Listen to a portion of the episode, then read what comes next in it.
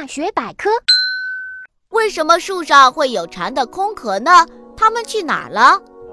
蝉蛹在地下过两三年以后，在一个夏天慢慢从地底下往外爬，然后在某一天破土而出，找到一棵树爬上去。